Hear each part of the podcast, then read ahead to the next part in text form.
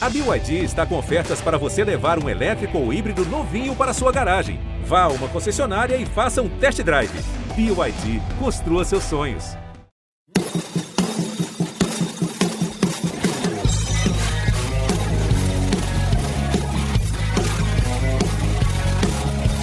Um bolão pro Ramires, Ramires fez a finta, outra finta, vai fazer um golaço!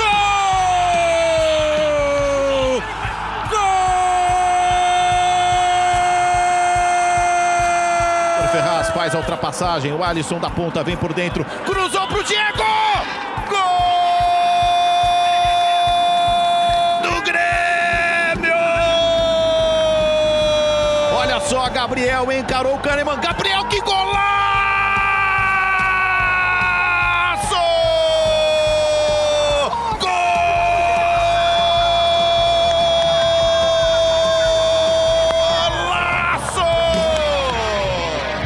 Salve, salve, saudações, sejam bem-vindos ao podcast A Mesa, a Mesa Redonda do GE, excepcionalmente nesta sexta-feira. Comigo, André Rizek, com Paulo Vinícius Coelho e hoje com Grafite.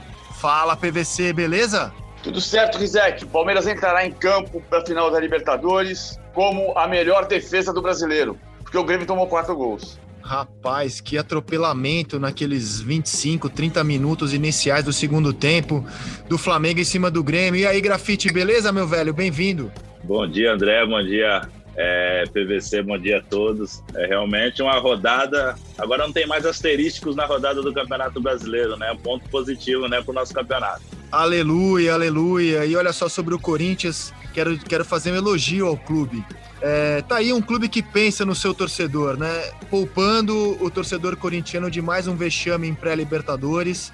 O Corinthians, nesse momento, se esforça muito para não disputar mais uma pré-Libertadores e poupar o seu fiel torcedor de mais um vexame de eliminação em pré-Libertadores, porque o Corinthians vem de três, três derrotas nos últimos quatro jogos e a classificação agora, que parecia muito próxima, assim, nesse momento fica complicada, porque alguns times como Ceará e Bragantino vêm chegando, o Fluminense está na frente, mas daqui a pouco o Corinthians. O PVC, o, é correto dizer que o Flamengo jogou um futebol de 2019 naqueles 30 minutos iniciais do segundo tempo, colocando o Grêmio na roda. Sinceramente, eu fiquei impressionado com o futebol do Flamengo, o futebol carrossel dos primeiros 30 minutos do segundo tempo, PVC, virando o jogo. Tava 1 a 0 o Grêmio e o Flamengo muito rapidamente faz três gols no começo do segundo tempo. Eu, eu achei que teve muito a ver com o, o, o Grêmio de 2019, mas o Flamengo de 2019 sim pela movimentação, mas o, o Grêmio tem umas dificuldades de enfrentar o Flamengo por causa também de o Renato fazer essa marcação de encaixe. Então você vê o terceiro gol, o Kahneman está completamente fora de tudo, porque ele sai para dar combate a um lugar que ele não pode ir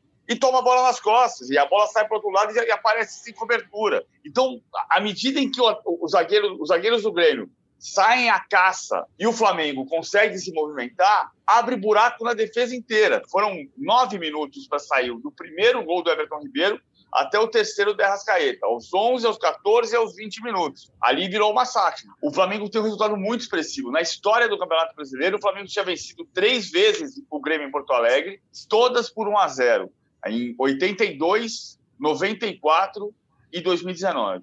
A gente viu um Grêmio em pane, cara, impressionante. Parecia o Brasil no 7 a 1 é, um Grêmio batendo a cabeça, em pane desesperado, mas eu vi isso acontecer depois do rolo compressor rubro-negro passar por cima é, do time do Renato. Aliás, depois do 5 a 0 é impressionante como o Grêmio não consegue dar o troco no Flamengo, né? A partida seguinte, 2019, perdeu dos reservas mais o Gabigol pelo Campeonato Brasileiro em Porto Alegre. Esse ano empatou no Maracanã 1 a 1 vencia até o último minuto, quando o, o, o Grêmio cedeu empate, o Flamengo já ainda com o Domenech Torren, e agora é atropelado pelo time do Rogério Senna. O Grafite, como é que você viu aqueles 30 minutos do segundo tempo, do rolo compressor rubro-negro em cima de um Grêmio em pane? É, o Grêmio sofre disso daí, né, André? Infelizmente, o Grêmio, o Renato não conseguiu é, é, é organizar, é, é, consertar esse defeito que a defesa gremista tem, principalmente o Kahneman, que gosta de sair para caçar, né? E às vezes não tem esse, esse sincronismo de proteção para ele, né? A gente já viu contra o, o Flamengo no ano passado, contra outras equipes que jogam dessa maneira, quando se pode, quando pressiona o Grêmio, e o Kahneman tem essa necessidade de sair para caçar e o Grêmio não consegue recompor e tem essas falhas defensivas e aí acaba é, perdendo o foco ali durante 20, 30 minutos e o Flamengo passou por cima. Eu, eu assim, eu vejo o Flamengo como a ser. Acho que a gente tem que esquecer o que aconteceu com o Flamengo em 2019, né? Acho que é outro Flamengo, é outra história, é outra. Mesmo sendo os, os mesmos jogadores, é difícil voltar a ter o Flamengo de 2019 mas o Flamengo de ontem, nesses 30 minutos aí, mostrou ainda que é um grupo forte de jogadores de qualidade e que se eles se entenderem né, com a metodologia do Rogério, pode ser que volte a, a ter um nível de atuação acima da média dos outros times no Campeonato Brasileiro, né? Então, na Libertadores também. Vocês não acham que fica assim um gosto amargo para o torcedor do Flamengo? Porque ele olha aqueles 30 minutos e fala, para mim, cara, é difícil dizer, mas é, talvez os melhores momentos de um time nesse Campeonato Brasileiro, se não o melhor, certamente, entre os, entre os melhores momentos de uma equipe nesse Campeonato Brasileiro, aqueles 30 minutos. Aí o torcedor olha aquilo, PVC, e fala: caramba, cara, a gente pode jogar isso. Se a gente tivesse jogado isso mais vezes no campeonato, estaríamos na liderança. Vocês não acham que fica também esse gosto amargo, Grafá? O torcedor do Flamengo tem, desculpa, essa, essa, essa, esse pensamento. Acho que o próprio Flamengo tem, os jogadores devem ter esse pensamento, a diretoria, mas o planejamento de 2020 né, não foi o mesmo de 2019, né, Rizek? A troca de treinador, a saída do Jesus, lógico que é, é, o Jesus quis sair, mas o recrutamento do Domenech, que é uma, uma, filosofia diferente, ah, a gente quer que o Flamengo jogue igual jogou o ano passado, não existe isso daí. Nenhum treinador vai fazer o mesmo que outro treinador fez. Aí trouxe o Rogério, também que é diferente do Jesus, é diferente do Domenech, tudo demanda tempo. Aí o pessoal me pergunta muito na rua, os torcedores, mas os mesmos jogadores, é o Gerson, é o Gabriel, porque os caras não estão jogando? Eu falo por experiência própria. O ano seguinte, quando se tem um ano igual o Flamengo teve em 2019, é muito difícil. É renovação de contrato, é jogador que ganhava um salário vai ganhar outro, é, é, você já não tem o mesmo empenho, você se acha um pouco superior ao seu companheiro, já não quer ouvir o que o treinador tem para falar. Vem um treinador que um era muito rígido, vem um que é mais gente boa, mais tranquilo. Então é, é difícil isso daí. Eu vivi isso em 2009 no Wolfsburgo, nós fomos campeões em 2009, em 2010 quase caímos para a segunda divisão.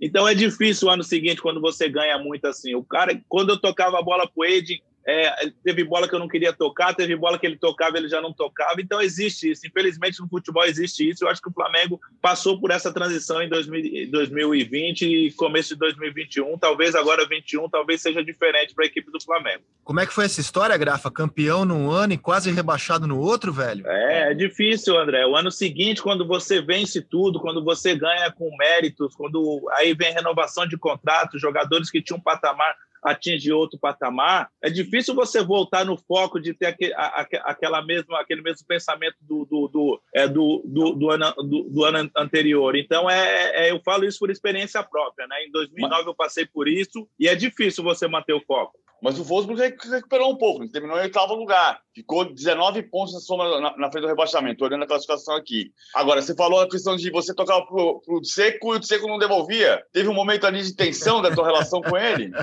Teve, teve, porque teve bola em 2009, eu fiz 28 gols, ele fez 26, eu dei 10 assistências, ele deu 9 assistências também, assim, muita assistência para mim e eu para ele. E já 2010 já não foi, já 2009, né, que foi a temporada 8, 9 nós somos campeões, a 9 10 já foi diferente, né? Teve bola que ele já levava sozinho, já batia. Aí as pessoas que estavam do meu lado, amigos, às vezes familiares, ó, o 9 não tá dando a bola para você, não dá para ele também não, tenta fazer. Aí eu tinha esse egoísmo também, que vocês sabem que isso aí existe no futebol, né? Não, eu, não vou, é, eu não vou ser hipócrita de falar que isso não existe, mas existe no futebol. E aí aconteceu isso. Aí, isso aí você falou mesmo, é, PBC 2009, 10, a gente terminou em oitavo, em décimo, mais 10, 11, que foi o ano que foi bem ruim para nós, né? O PVC, você não acha que jogando aquele futebol do começo do segundo tempo, dos começo não, dos 30 minutos do segundo tempo, e é o futebol que o Flamengo mostrou em 2019. Se ele tivesse repetido isso mais vezes nesse campeonato, o Flamengo hoje seria o líder. Só que talvez não seja suficiente repetir isso nas rodadas derradeiras, porque a vantagem do Inter agora já é considerável, PVC.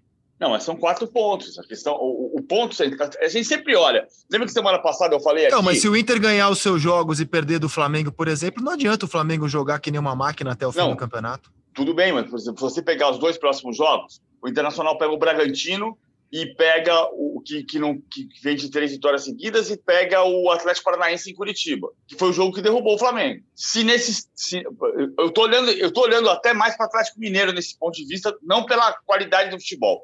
Pela qualidade do futebol, se o Flamengo embalar seis jogos incríveis, ele pode ganhar o brasileiro.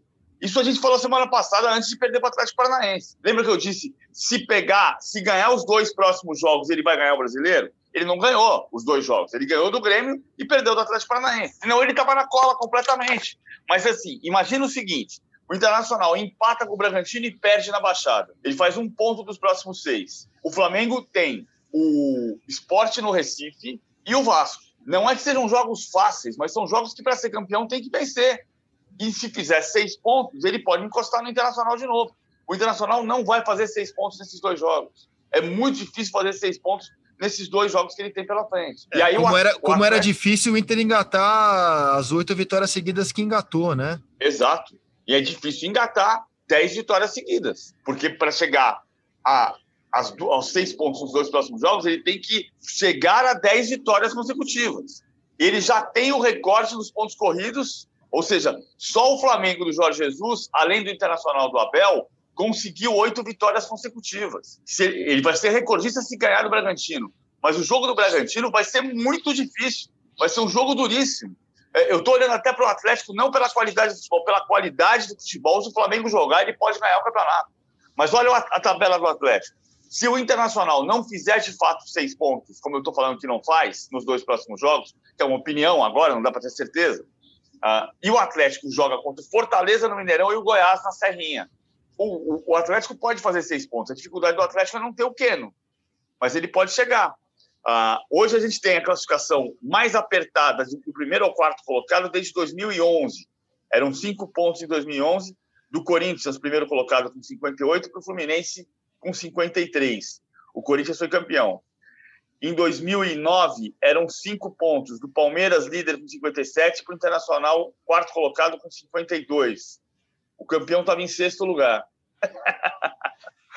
em 2008, era um ponto de distância do Grêmio, líder com 59, para o Palmeiras, quarto colocado com 58. Foi a menor distância de todos os tempos. Um ponto do primeiro ao quarto.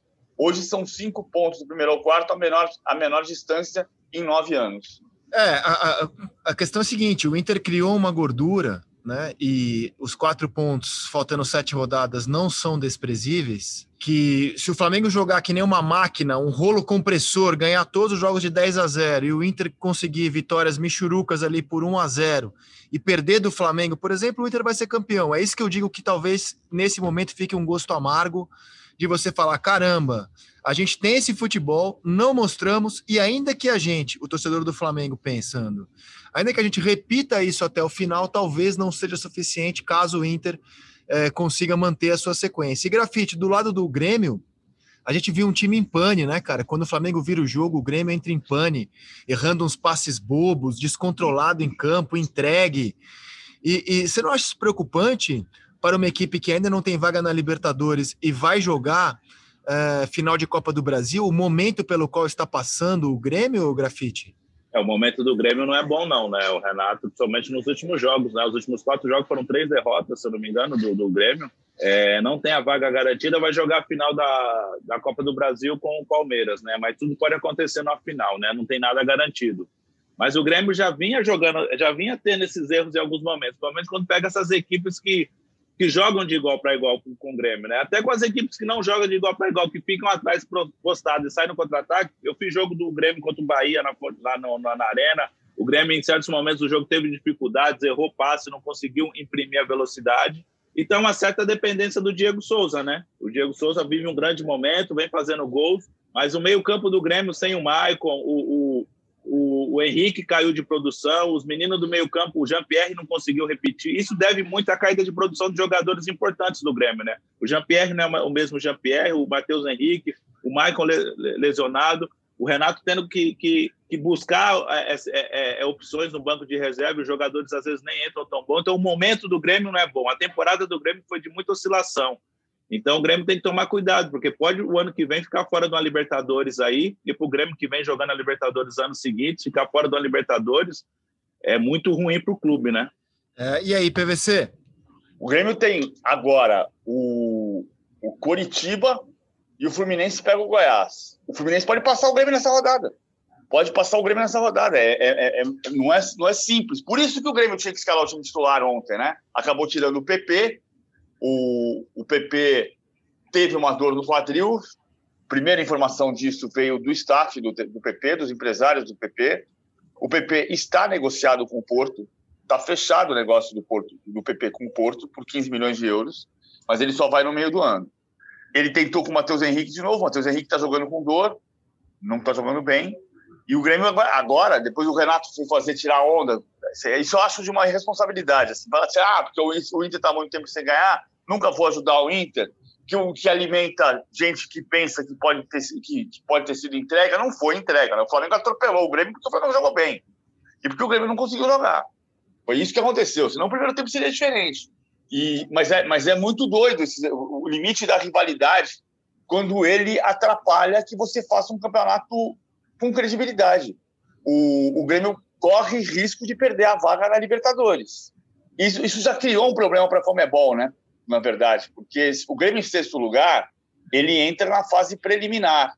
E o Grêmio, campeão da Copa do Brasil, entra na fase de grupos. Só que para você saber, se o Palmeiras ganhar do Santos no sábado, a Copa do Brasil termina só no dia 7 de março, o que vai obrigar a Comebol, isso já está acertado com a CBF, a empurrar as datas da pré-Libertadores para frente, porque pelo menos os clubes brasileiros, porque você não pode, você não tem como definir quem vai para pré-Libertadores. Se o Palmeiras ganhar a Libertadores e o Grêmio em sexto, ele pode ir para a fase de grupos ou para a fase preliminar. Inter 62 pontos, Flamengo 58, São Paulo 58, Atlético Mineiro 57, todos com 32 jogos, com seis a disputar.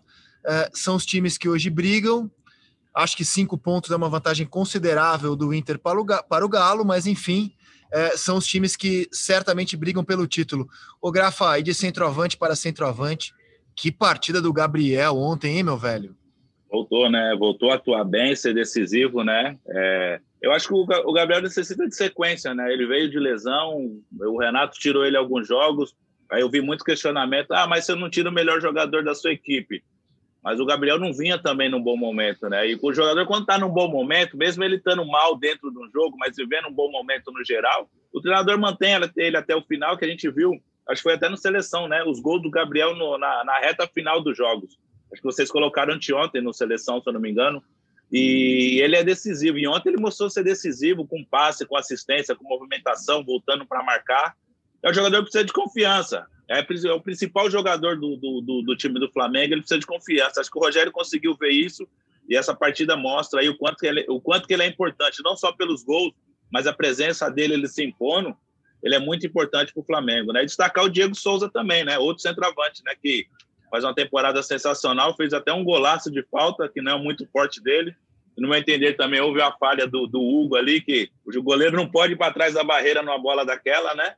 Mas méritos do Diego aí, que conseguiu fazer uma grande, uma grande partida também, mesmo com a derrota. Mas o Gabriel foi o dono do jogo, botou o jogo no bolso ontem, hein, André? Diego Souza é o artilheiro é, da temporada entre os clubes da Série A, contando toda a temporada estadual, Libertadores, Copa do Brasil, brasileiro, Diego Souza é o artilheiro.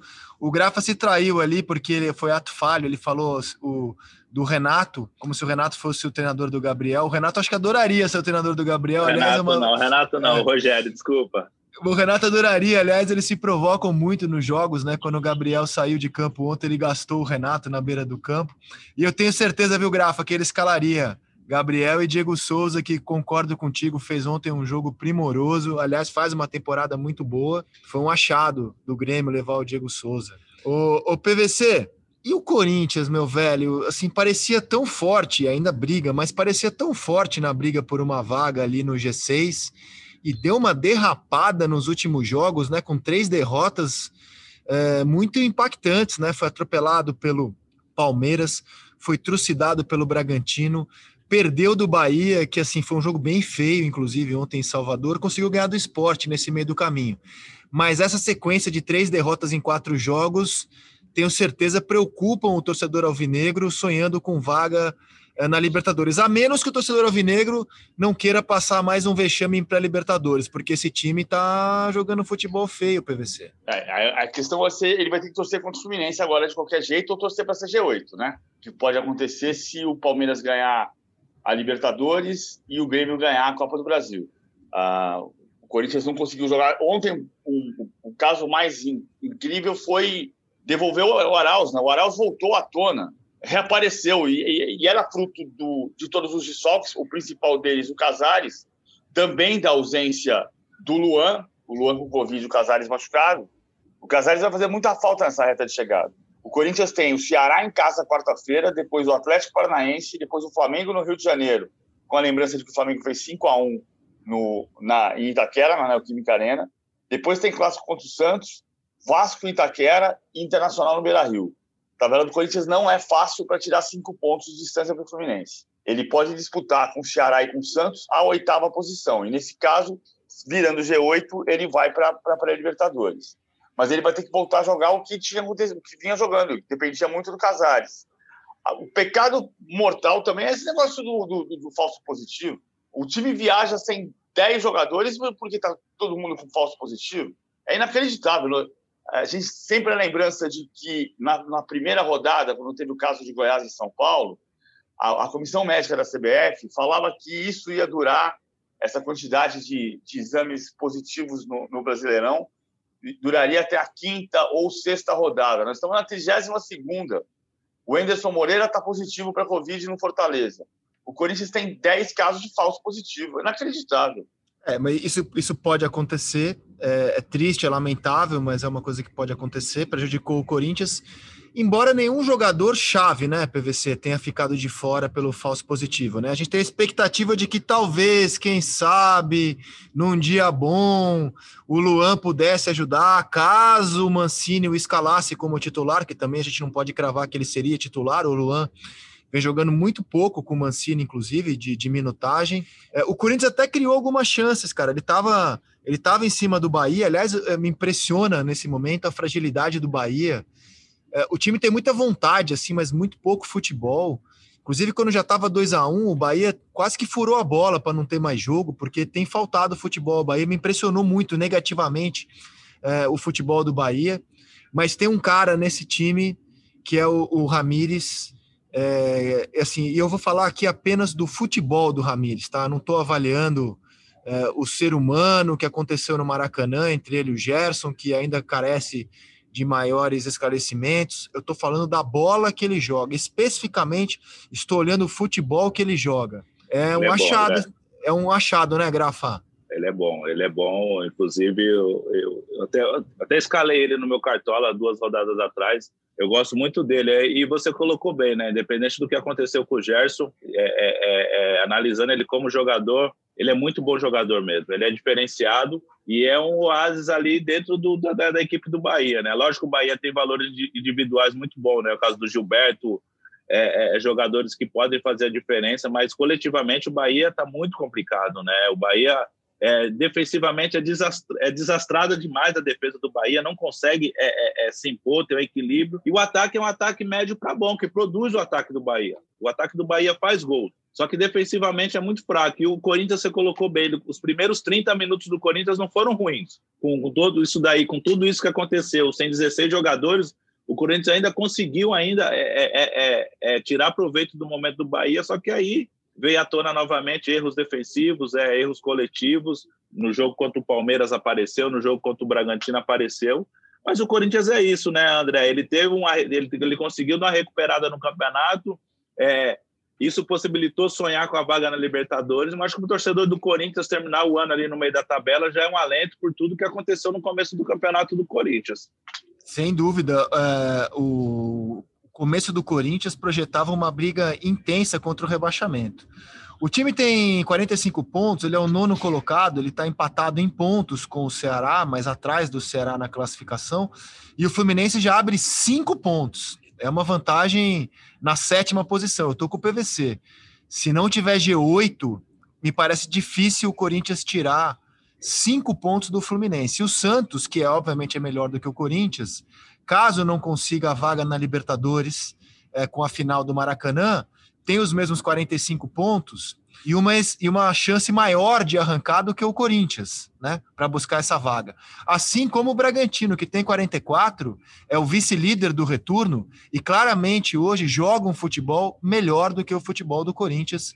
Acho que ninguém duvida isso. O Bragantino é um time tão bom neste momento que a gente vai ter agora o duelo dos melhores times do segundo turno PVC, Inter e Bragantino. É verdade, o Bragantino é o vice-líder. E o Bragantino vem nessa sequência com o Maurício Barbieri. Barbieri mudou o time, mexeu na forma de jogar. Ele tem um 4-4-2, libera o Claudinho como segundo atacante. É impressionante que o Claudinho agora é artilheiro do campeonato e o Ítalo é o vice-líder de assistências. Dos 16 gols do Claudinho, olha o seco e grafite aqui. Dos 16 gols do Claudinho no campeonato, seis foram passes do Ítalo. O Ítalo tem sete assistências no campeonato, seis para o Claudinho. É incrível a, a relação da dupla o Inter vai ter muito problema para parar o Bragantino. Ah, no Beira-Rio, na história do campeonato, o Bragantino nunca venceu o Internacional, são quatro jogos, duas vitórias e dois empates, duas vitórias do Inter e dois empates. O Abel já falou na semana passada que, que o adversário é muito complicado e vai ser, acho que é um dos grandes jogos dessa rodada. O Flamengo joga só, só na segunda-feira, o Palmeiras, o Corinthians e o Santos não jogam nesse final de semana porque o Corinthians seria adversário do Santos, o Corinthians volta só na quarta-feira, Botafogo também não joga porque seria adversário do Palmeiras. E a parte, a decisão da Libertadores, que é o grande assunto do final de semana, para mim o jogo desse final de semana é Internacional e Bragantino. O São Paulo pode levar o time titular inteiro, né? O time que levou o São Paulo para a liderança não joga desde, desde 26 de dezembro contra o Grêmio. E deve jogar em Goiânia contra o Atlético. Ô, Grafa, e vamos para a final dessa Libertadores, sábado, no Maracanã. Tem favorito, Grafite? Palmeiras ou Santos, Santos e Palmeiras? Você vê alguém com vantagem para esse jogo? Vantagem, vantagem não, né? Eu acho que é muito, tem muito equilíbrio, né? Se você colocar os 11, 11 titulares, assim, que provavelmente irão jogar, uma equipe as duas equipes são muito bem equilibradas taticamente, é, de valores individuais muito bons. Eu acho que o Palmeiras, no geral, a nível de plantel, tem mais jogadores em condições de fazer a diferença. Jogadores que podem se destacar, de ser fazer a diferença no jogo pelo momento que vivem, mas eu não vejo um favorito não, né? Tanto Santos como Palmeiras aí tem condições de vencer essa essa final que a gente espera que não vá para os pênaltis, né, André? Pô, a gente que, meu velho? Eu quero ver o fogo no parquinho, cara. Eu quero é, prorrogação, não, pênalti. Eu quero ver fogo no parquinho. Ah, ok, ok. Se, okay. Se tiver pênalti 2x2, 3x3 o jogo, é, o jogo é muito bom, né? Agora 0x0, prorrogação e pênalti, uma final tão grande como essa, tão especial, né? no Maracanã, a primeira final de Libertadores, assim, depois que é, virou jogo único as finais no Maracanã, ter dois clubes brasileiros assim, a gente espera um espetáculo à altura do que as duas equipes vêm jogando, né, durante a temporada. Eu quero, ó, 6 a 6 no tempo normal, 3 a 3 na prorrogação e 21 a 20 nos pênaltis, Grafite. Agora, o, Grafa, deixa eu te perguntar um negócio aqui, meu atacante. Rony, Luiz Adriano e William. O Palmeiras tem essas três opções, além do Gabriel Veron, quatro opções ofensivas, assim, as principais. O Rony já foi eleito o melhor em campo nessa Libertadores por quatro vezes. E tem uma dúvida: como é que o Abel vai formar esse ataque? Você jogaria com quem nesse ataque? Quem se deixaria de fora para o jogo de sábado, Grafa? Então, é, o, Palmeiras fez um jogo muito sólido com o River lá na, na, na Argentina, né? Onde ele colocou a molecada e colocou os, os meninos para jogar para frente ali, né? Foi muito bom. Eu acho que contra o Santos não vai ter essa mesma escalação, porque é um jogo diferente do que você jogar na Argentina com o River, que gosta de ter a bola e você explorar o contra-ataque. Eu acho que o Santos não irá para cima da maneira que o River tentou ir para cima do, do, do Palmeiras eu acho que ele vai manter o que vem jogando é, é, ultimamente. Eu acho que o Rony deve ser titular, deve jogar. Eu acho que o William começa no banco. PVC, qual é a sua aposta de escalação?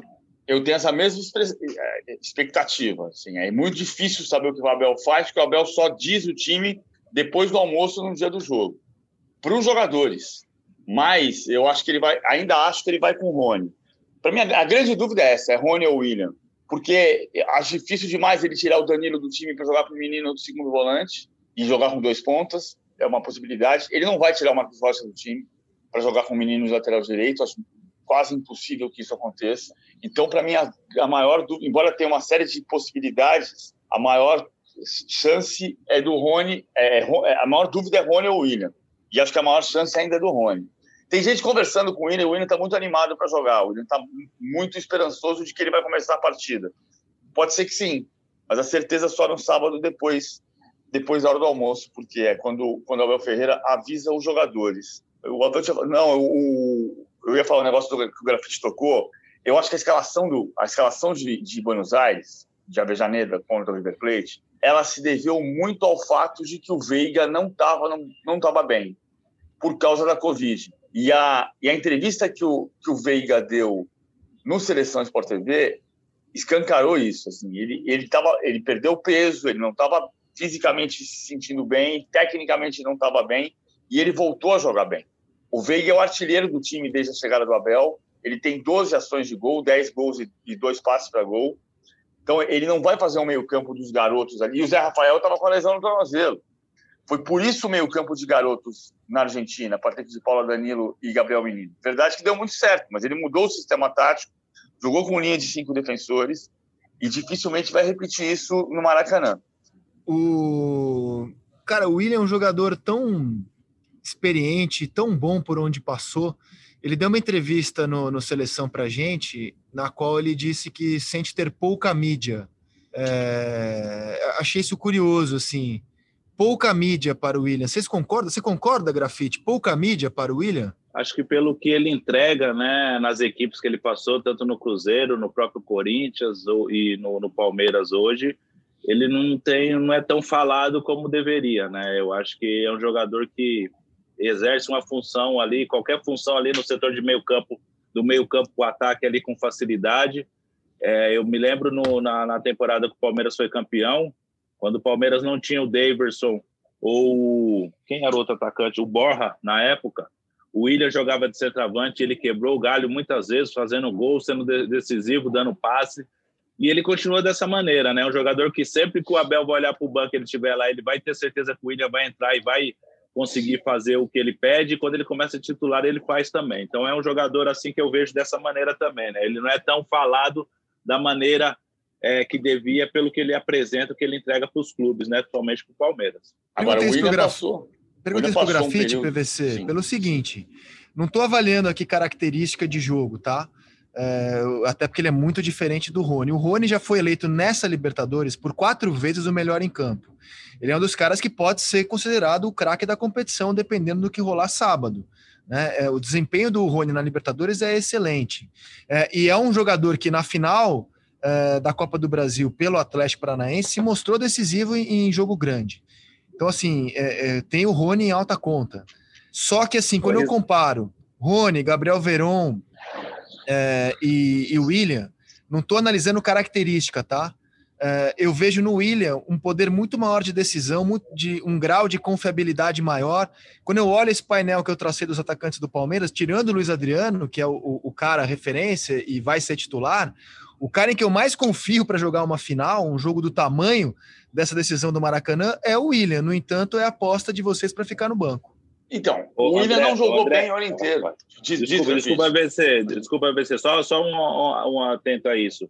O Rony, para um, uma característica de jogo, o Palmeiras jogar no contra-ataque, sair para cima, ele é o jogador perfeito para o jogo.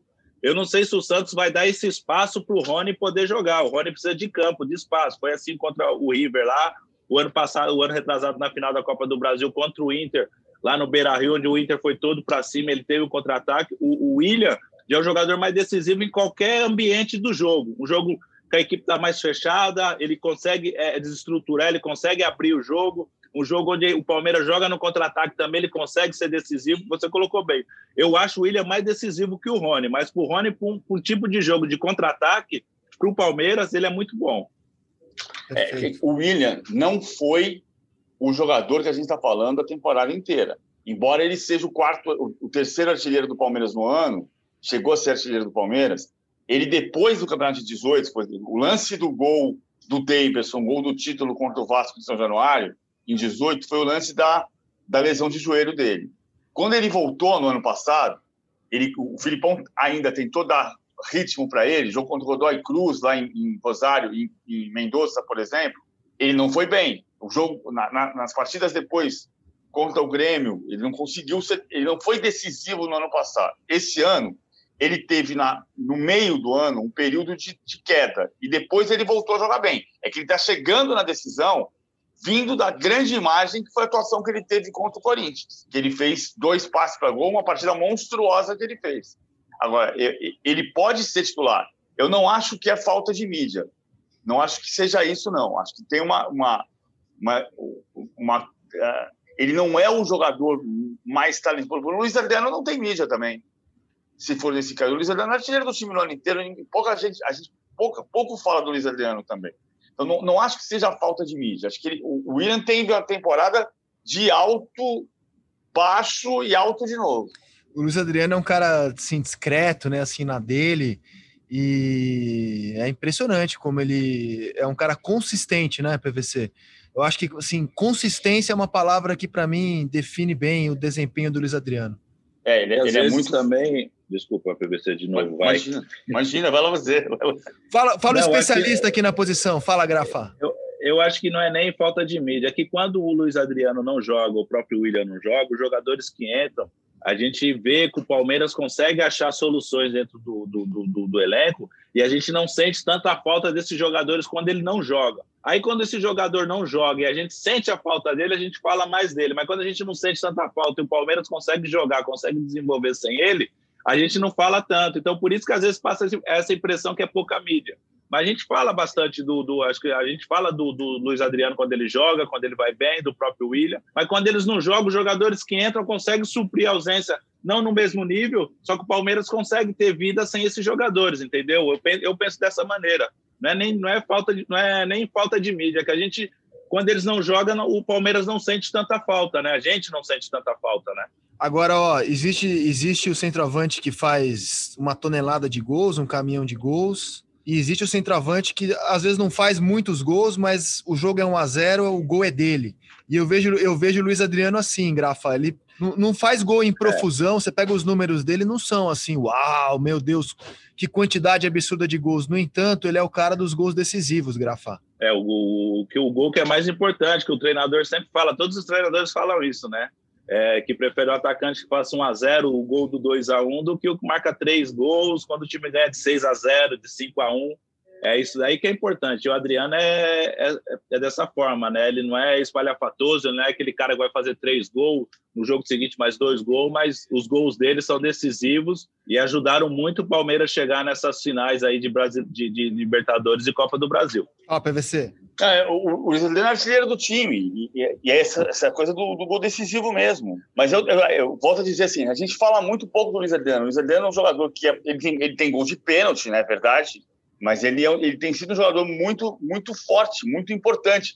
Gol do River Plate, a quantidade de vezes que ele voltou para a defesa, porque ele está fazendo muitas vezes do lado direito do meu campo, com o William e mesmo com o Rony, em muitos momentos, o Rony passa a ser o centroavante e o Luiz Adriano faz o lado do campo para tirar, uh, para tentar pra bloquear a subida do lateral. Contra o River Plate, ele tirou quatro bolas dentro da grande área, como, como se fosse zagueiro.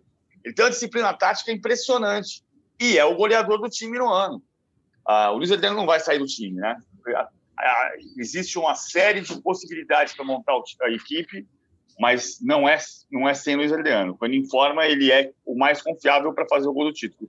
O, quem era muito assim, lá no passado remoto do Palmeiras, era o César Maluco. Eu, eu passei muito a respeitar o César, mais ainda, quando eu comecei a olhar as finais dos campeonatos que o Palmeiras jogou no final dos anos 60. Robertão de 67, 2 a 1 no Grêmio, o jogo do título, dois gols do César. Palmeiras e Náutico, Maracanã, final da Taça Brasil de 67, gol do César. Palmeiras e Botafogo, decisão do Robertão de 69, 3 a 1 dois gols do César. Era decisão, ele fazia gol. Era meio Nunes do Flamengo, assim, artilheiro das decisões. Já no caso do Santos, amigos, parece não haver dúvida alguma de escalação, né, PVC? Se, é, a não ser que o Cuca faça assim uma surpresa, algo muito surpreendente, assim um negócio muito fora da curva, porque o Santos é aquele time que você consegue escalar do goleiro ao Marinho. É, o time é John, Pará, Lucas Veríssimo, Luan Pérez e Felipe Jonathan, eu, eu escalo 4-4-2 com o Marinho na direita da linha de quatro. Né? Marinho, Alisson, Diego Pituca e Lucas Braga, Soteudo e Caio Jorge. Soteudo solto na frente. Ah, agora, eu tenho uma pulga ainda atrás da orelha sobre o Alisson. O Alisson está treinando bem, mas o, o Alisson teve Covid. Pode ser um caso parecido com o do Rafael Veiga em Avejaneira. Então é preciso prestar atenção na história do Alisson nesses últimos, nessas últimas horas do Alisson antes da decisão. O Sander ele tem 1,70m, o Alisson tem 1,80m, são 10 centímetros de diferença. Tá? Para o jogo aéreo é muito importante. Também para o jogo aéreo o Alisson é importante, além de ser capitão do time. A outra dúvida, acho que não chega a ser uma dúvida, o Alisson acho que vai jogar, mas a outra dúvida é no gol, é o John ou o João Paulo. Mas o John jogou os últimos dois jogos, então não parece é, possível que o Cuca tenha devolvido o John à titularidade para depois jogar com o João Paulo. O John também é um caso de ter sido vítima de Covid, por isso que ele ficou fora algumas partidas, mas voltou para ter ritmo nos últimos dois jogos. Então deve ser o John. O time deve ser esse que eu falei de uma de uma de goleiro ao atacante, de goleiro ao ao Caio Jorge, do John ao Caio Jorge embora tenha ali uma resta de dúvida do Alisson. Quando você diz que o Santos joga no 4-4-2, você que é o especialista em tática, mas é, assim, eu imagino o 4-4-2 quando o Santos está sem a bola, né? Isso, quando o Santos está é com a bola, vira 4-2-4, 4-2-3-1, é, é meio carrossel, né? É, o time, quando, quando perde a bola, o Lucas Braga volta pelo lado esquerdo para esperar o lateral e o Marinho volta pelo lado direito para completar a linha. Então você fica com uma linha Marinho, Alisson, Diego Pituca, Lucas Braga e o Soteudo flutuando na frente. Vem encostar no volante, mas ele tem liberdade. O Marinho precisa fazer um pouco mais do lado do campo. Claro que quando recebe a bola, é um 4-3-3, um 4-2-4. O Lucas Braga também se junta ao ataque, o Marinho entra na diagonal. É, é tanto um tormento para a defesa do Palmeiras que a defesa do Palmeiras tomou, sofreu para marcar o Marinho no jogo da Vila Belmiro, aquele 2 a 2 em, comecinho de novembro, final de novembro. E como é que você vê taticamente o Santos, Grafa? Eu vejo o Santos forte, né, taticamente, né? Essa variação aí, né, de, de sistemas, né, igual o PBC falou, que é o diferencial da equipe. Eu lamento muito o Santos não ter o, o, o Sanches, né, recuperado bem, né? Porque imagina se tivesse o trio que o Santos teve no ano retrasado, né? Sanches, Soteldo, Soteldo se recuperou bem, né? O Soteldo o Marinho vem tendo uma, uma, uma, temporada muito boa, né? O Soteldo subiu de produção agora na reta final. Imagine se o Santos tivesse o Sanches, né? Esse trio da frente aí, junto com o outro trio do Palmeiras, como é que seria essa decisão? Mas o Santos é, é taticamente, né? É muito bom essa variação de jogo do Santos, a atuação do Marinho, do Soteldo, é, dos jogadores de meio campo chegando. Eu gosto muito do o, o Jobson quando entra também, quando ele quer jogar futebol, porque o Jobson é um jogador muito muito bom tecnicamente, né? Mas a cabeça dele é um pouco não é tão tão boa quanto quanto ele é te, tecnicamente, né? Mas o Santos tem uma variação de jogo muito boa e eu acho que o diferencial aí vai ser esses jogadores de meio campo, o Caio Jorge também é, de meio campo, jogadores que atuam no meio campo sem a bola, o caso do Marinho, do Soteudo, e o Caio Jorge também, né, que é uma grande revelação aí do clube, né, um centroavante que faz gol, um jogador que é importante, que vem crescendo muito. Eu acho que o Santos chega muito forte para essa final aí, por isso o fato de não ter um favorito para esse jogo. Mas Sarda, vem cá, se o Santos estivesse inteiro hoje, quem é que saía desse time do Santos, meu velho, para o Santos jogar? Ah, rapaz. O Cuca é bem pago para isso, né? não, mas se o Sanches não tivesse machucado, talvez ele ter, vinha, é, vinha jogando em sequência, né? Um jogador foi muito importante na temporada passada, retrasada, é, passada, né? Que a temporada 2020 não acabou ainda que não vinha fazendo uma grande temporada esse ano, mas é um jogador que poderia subir de produção, como o Soteldo voltou a atuar bem, né? Mas hoje, no momento do Santos, se ele estivesse voltando de lesão, certamente ele ficaria no banco, seria opção para o banco, né? PVC, você imagina o Santos jogando é, no banco, com certeza seria uma opção incrível. Você imagina o Sanches inteiro, titular ou reserva nesse, nesse atual time do Santos, PVC? Eu acho que se ele tivesse, se ele tivesse uh, jogado, se ele tivesse não tivesse machucado, o Lucas Braga não teria recebido a quantidade de chances que recebeu e não seria titular do time hoje. Então você poderia fazer o inverso do que está acontecendo, né? Em vez de ter o Soteudo solto, você podia ter o Soteudo pelo lado esquerdo e ter o meio campo com 4-1, 4-1, a Alisson, aí uma linha de quarto com liberdade para o Marinho e para o Soteudo, mas uma linha de quarto, Marinho, Carlos Sanches, Diego Pituca e Soteudo e Caio Jorge na frente. Virava um 4-1-4-1, quase 4-3-3. E o Lucas Braga acabou se tornando o grande coringa, porque o Lucas Braga, embora muita gente o enxergue como um atacante, pô, ele foi até lateral direito durante a campanha do Brasileiro. Ele é, ele é um meio campista que tem força para chegar na frente, mas jogou até de lateral direito. Ele virou o coringa. Ele, ele o, o Cuca usa o Lucas Braga do lado mais forte do adversário. Então, se você tem um lateral esquerdo que você precisa marcar, você puxa o Lucas Braga para o lado direito, traz o Soteldo pela esquerda, libera o Marinho como atacante. Se você tem uma lateral direito que você precisa marcar mais, o Lucas Braga vem para o lado esquerdo, ele marca o lateral, o Marinho fecha a linha do lado direito, o Soteldo fica solto, flutuando, como eu falei que está acontecendo mais vezes. Então, tem, tem o, o, Cuca, assim, a mais, uma das injustiças que se fez nessa generalização dos técnicos brasileiros é dizer que não tem técnico inventivo no Brasil. Você pode discutir questões táticas como a, a velha marcação por encaixe, que a gente falou no começo do programa do Renato Gaúcho, que é uma marcação quase individual. Você pode discutir uma série de coisas que deveriam ser mais modernas no futebol brasileiro, mas criatividade nunca faltou para o Cuca. Basta lembrar daquele time do Botafogo. Vai lá, faz 13 anos do time do Botafogo. Mas ele sempre mexeu no time de acordo com as peças, de acordo com o adversário e para ser ofensivo. Aliás, PVC, os dois senadores é, da decisão de sábado assumiram o time já com a Libertadores em andamento. O Gesualdo Ferreira disputou duas partidas pelo Santos. O Vanderlei Luxemburgo disputou cinco até a penúltima rodada da fase de grupos. Quando o Lucha vai embora, o Palmeiras tinha e manteve-se assim a melhor campanha da primeira fase da Libertadores. É, mas os dois treinadores mudaram muito as suas equipes, né? O Cuca e o Abel.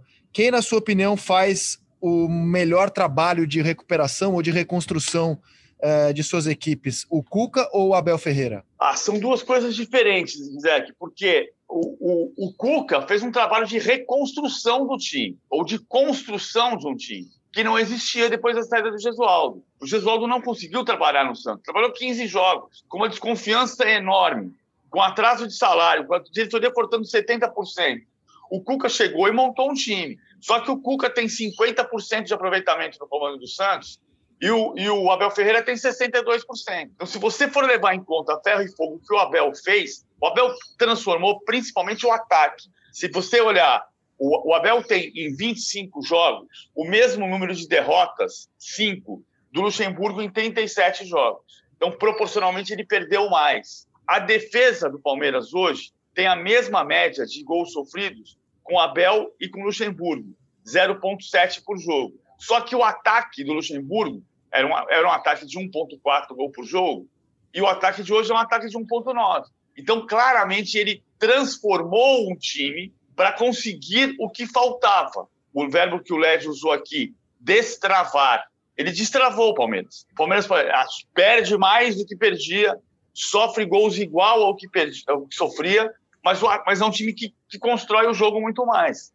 E aí, Grafa, quem, na sua opinião, faz o trabalho mais impactante de reconstrução, de curto prazo? Abel Ferreira ou Cuca? Ah, sem sombra. Para mim é o Cuca, né? O Cuca, é, o fato do, dele conhecer, dele voltar ao Santos, né? Ele saiu do Santos no final de 19, final de 18. 18. É. 18, né? Teve o problema é, de saúde, ele volta sabendo de tudo que havia de, de, de não, não de errado, mas de, de, de conturbado no ambiente santista, né? Política do clube, é impeachment do presidente, é, é, é, afastamento de presidente, saída de jogadores, a iminência de perder o Soteldo, de, de ter o Soteldo e reconstruir uma equipe, né? O, o, e um treinador aceitar nessas condições é muito difícil. E fazer o trabalho que ele está fazendo, chegar na final de Libertadores, fazer um campeonato brasileiro sólido que o Santos vem fazendo. Talvez o Santos não vá para Libertadores pelo Campeonato Brasileiro, possa sair se for campeão da, da, da, da Libertadores, mas o trabalho do Cuca se destaca mais. O do Abel também é, é, notável o trabalho dele, só que o Abel tem peças melhores, tem condições melhores, teve condições melhores, né? E muito da e a capacidade também dele contou bastante. Mas para mim o do Cuca se destaca mais pela dificuldade do ambiente que existia dentro do Santos, não só no ambiente é, é, técnico dentro do campo, no dia a dia de trabalho, mas no ambiente político do clube também. É isso aí, meus amigos. Reta final aqui de podcast. Paulo Vinícius Coelho, quais as suas considerações finais visando a partida deste sábado no Maracanã, Santos e Palmeiras, Palmeiras e Santos, PVC? Então, a música do Raul Seixas se chama Medo da Chuva, né? Eu, eu, tô, eu tenho medo que não chova. Porque tá um calor desgraçado. Não vai chover, meu velho. É o verão mais candidato ao verão mais seco do século no Rio de Janeiro. É, se chover, pela previsão, só na semana que vem, PVC estará um calorão danado nessa final do Maracanã. Eu não sei não, pois viu, é. André? Eu não sei não, viu? Essa semana, só um, eu tava, essa semana eu estava assistindo a história do, dos irmãos Ad, né? Da história da Adidas e da Puma. Não sei se vocês já assistiram esse filme. Recomendo durante a, a, a guerra, né? Durante a, a é, do, da, da Alemanha. E, e no, no, final desse filme é a final da Copa do Mundo entre Alemanha e Hungria. Aí tem a história das travas da chuteira, aquela coisa lá, e ele bota a Alemanha para jogar com trava de alumínio e eles rezam bastante para chover no dia do jogo, que era a única maneira de vencer a Hungria. E choveu, a Alemanha foi e venceu a Hungria por 1 a 0 no filme, foi 1 a 0 e foi campeã do mundo pela primeira vez. Então eu acho que eu acho que vai ter chuva também, viu?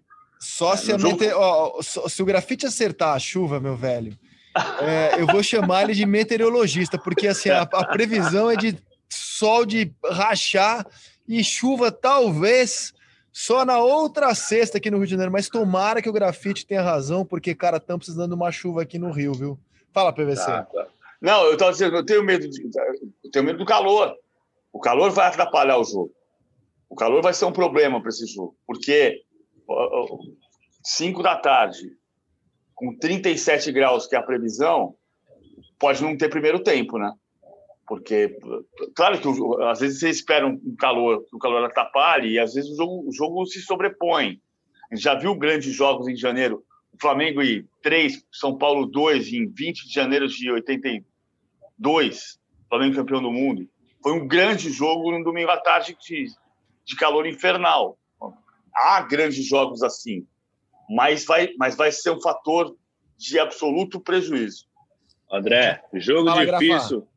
Santa Cruz e Vitória, abertura do Campeonato Brasileiro 2016 no Arruda, domingo, 11 horas da manhã, 41 graus. Com aquela umidade, né, do Recife torcedor passando mal na arquibancada e jogador em campo. Aí foi calor, viu? Acho que pela, pelas condições, né, pelo histórico do futebol brasileiro, como afinal é, a gente vê Copa do Mundo na Europa, em outros continentes, é de acordo com o horário do país, a gente poderia ter feito, a Comebol poderia ter feito esse jogo à noite, né?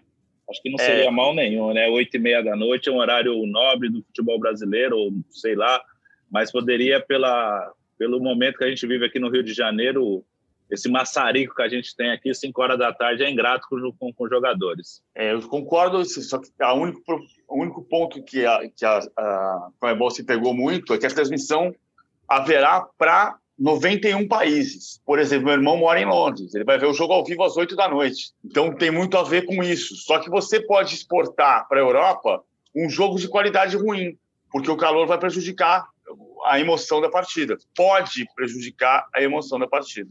É.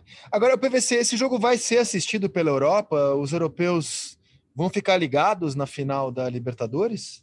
Não, quem adora futebol vai ver, vai ter curiosidade. Vai passar ao vivo, esse é um feito. Vai passar ao vivo no horário que os europeus podem assistir. Essa é a grande vantagem. Agora, vai passar, ah, o cara vai querer ver, ou vai querer ver um filme, ou vai querer ver um jogo, um tape de um jogo da Premier League, é outro problema. Mas vai passar ao vivo. E tem muito brasileiro que mora lá, né? Mas assim, eu imagino que seja uma, uma coisa assistida assim pelos fanáticos, tipo PVC, né? É, a gente aqui no Brasil muito ligado em final de Champions, duvido. Quando estava na Alemanha, Grafa, você conhecia alguém que fala, caramba, amanhã tem final de Libertadores? Ah, não dava não, porque a, a, as finais de Libertadores quando estava na Europa, era, quando eram dois jogos, era nove e meia da noite, né? E aí, assim, os brasileiros, eu ficava acordado assistir, né? Assistia Campeonato Brasileiro, assistia é, é, decisões estaduais, mas o europeu, assim, não tem é, muito... Esse horário de cinco daqui, oito da noite na Europa, nove da noite na Europa, é horário bom para eles. Mas horário tarde da noite, como eram as principais decisões quando eu jogava lá aqui no Brasil, não, não tinha tanta, tanto apelo, não. Azar Esse... deles, azar deles, vão perder um jogaço. Fala, PVC, para a gente fechar não, essa É só, é só esse ponto. Por isso que o horário mudou. O horário mudou porque você não conseguia ver o jogo da Libertadores às nove e meia da noite. Às cinco da tarde de sábado você assiste, você, você começa a mostrar e a poder criar o hábito de alguém que está na Europa de querer ver esse jogo. Antes o cara não, nem cogitava. Primeiro que não transmitia, né? O, o, André, desculpa, eu estou vendo aqui as principais ligas amanhã nesse horário. A Espanha não vai ter jogo nesse horário. Tem Vila Real e Real Sociedade, não é um jogo muito atrativo. Só a Itália que vai ter Inter e Beneveneto, né? Que é um jogo de um time grande nesse mesmo horário. Ou seja, eu acho que muita gente na, na, na Europa vai parar para acompanhar esse jogo, sim.